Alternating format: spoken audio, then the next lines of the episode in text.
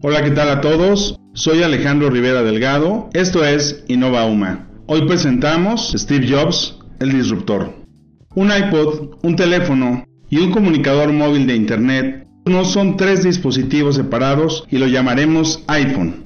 Hoy, Apple va a reinventar el teléfono y aquí está. Esas fueron las palabras que dijo Steve Jobs el 9 de enero del 2007 en San Francisco, California, cuando presentó el iPhone. No era el primer reproductor portátil de música. Los dispositivos móviles de Internet llevaban casi 10 años de haber sido creados. Y por supuesto, el teléfono tenía más de 100 años de historia. Pero ¿por qué Steve Jobs cambió las telecomunicaciones, el cómputo móvil, la música y la telefonía? ¿Fue un creador? ¿Fue un vendedor? un implementador o un inventor? Vayamos al principio. En 1955, en California, nace Steve Jobs. Sus padres, Abdul Fattah Andali, un inmigrante sirio, y Johann Skibble, lo entregan en adopción a Paul y Clara Jobs. Durante la universidad, solo cursa un semestre y conoce a Steve Wozniak y en 1976 fundan Apple Computer en un garage. El 24 de enero de 1984, en otra formidable presentación, Steve y Apple presentaron el Macintosh, que logró ser el computador personal más vendido hasta entonces. Por cierto, IBM ya había creado en 1981 la computadora personal. En 1985, Apple estuvo al borde de la quiebra y en reestructuración. Steve Jobs tuvo que salir, o mejor dicho, lo sacaron, de la empresa que él mismo había fundado. Sin embargo, un año después, en 1986, crea Pixar Animation Studios, que después sería parte de Disney. Sí, la compañía que creó Toy Story.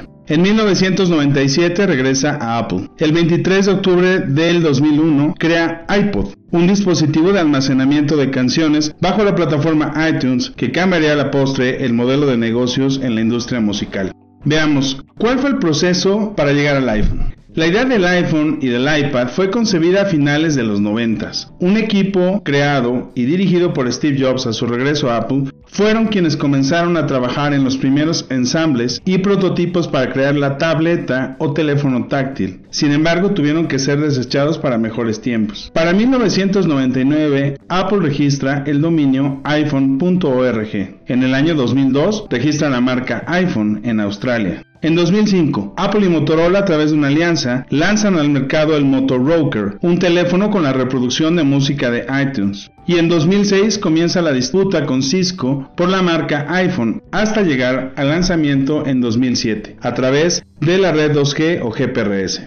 ¿Cuál fue el legado de Steve Jobs? Decíamos que él revolucionó la industria del cine, de la animación, de la música, de la telefonía, del cómputo, de las telecomunicaciones y los videojuegos sin haber realizado jamás una creación por sí mismo, sin que él mismo de forma personal haya registrado una patente. En el 2020, Apple Inc. rompió la barrera de 2 billones de dólares de capitalización de mercado, siendo la segunda empresa en la historia en ser la más valiosa en el mundo. No solo eso, la interfaz de cómputo personal a través de ventanas y las tipografías que usamos en nuestras computadoras son también creación de Steve Jobs. En un discurso pronunciado en 2005 en la Universidad de Stanford, les deja a sus seguidores y al mundo estos mensajes que aquí parafraseamos. Primero, en la vida los puntos se conectan hacia atrás. Quizá lo que hoy hagas no le veas utilidad, pero en el futuro sí. Segundo, tienes que encontrar lo que amas a toda costa. Esa es tu razón para innovar, para crear, para salir adelante. Tercero, la muerte es la mejor lección de la vida. Saber que estamos todos los días cerca de ella nos hace conscientes del propósito por el que queremos vivir. Y yo diría por el que queremos innovar.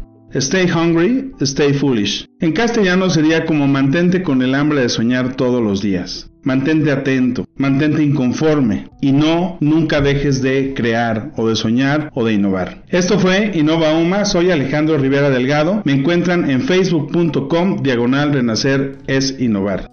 Hasta la próxima.